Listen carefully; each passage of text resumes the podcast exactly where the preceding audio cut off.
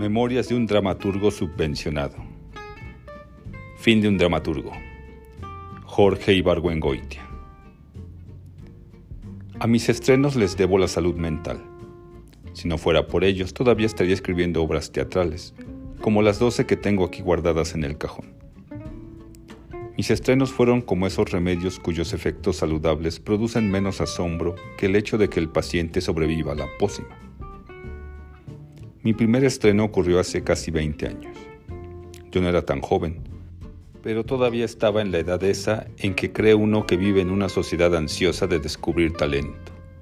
Por fin, decían los encabezados de mi imaginación.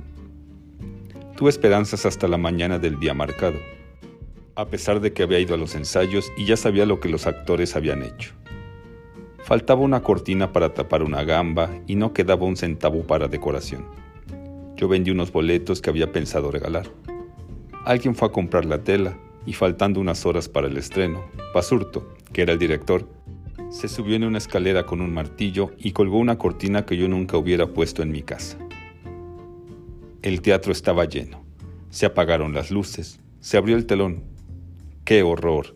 La obra que yo había escrito con tanto gusto y que después había visto ensayar tantas veces, apareció ante mí como algo completamente ajeno.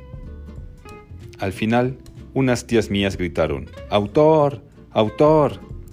La actriz vino a jalonearme, subió al foro furioso. Dicen, di las gracias, cayó el telón, cesaron los aplausos y cada quien se fue a su casa. Cuando iba rumbo a la salida, oí a un homosexual que se pintaba el pelo de amarillo, hoy difunto, decirle a un acompañante, refiriéndose a mi obra, es que la juventud de hoy no habla así ni tiene esa clase de problemas. Nadie dijo, por fin. Y el crítico que mejor me trató dijo que la obra era graciosa, que en boca de mexicano es uno de los insultos más grandes.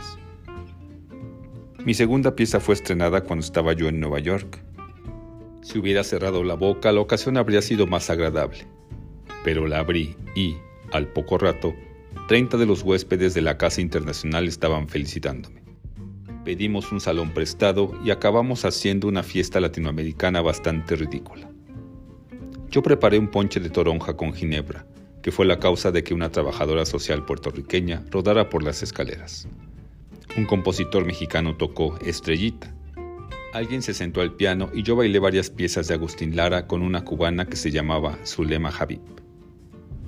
Si allí hubiera acabado todo, la cosa no habría estado tan mal. Lo peor fue que después de la fiesta, cuando estábamos sentados en la cafetería, cenando, mis compañeros norteamericanos se enteraron de que una obra mía había sido estrenada. De puro buenas gentes, hicieron una colecta para que yo hablara por teléfono a México y preguntara cómo había recibido el público la obra. Yo traté de defenderme diciendo que en mi casa no había teléfono, pero la presión fue tan fuerte que una amiga mía me llevó aparte y me dijo, no puedes defraudar a esta gente. Háblale a mi marido. Era hombre que no perdía estreno. Que estas horas ha de estar regresando del teatro. Sirve de que le preguntas cómo están los hijos. Los que habían cooperado para la llamada telefónica me acompañaron a las casetas y a través del cristal me vieron echar 11 dólares, en monedas chicas, por la alcancía. Afortunadamente no oyeron la conversación. El marido de mi amiga estaba profundamente dormido cuando sonó el teléfono.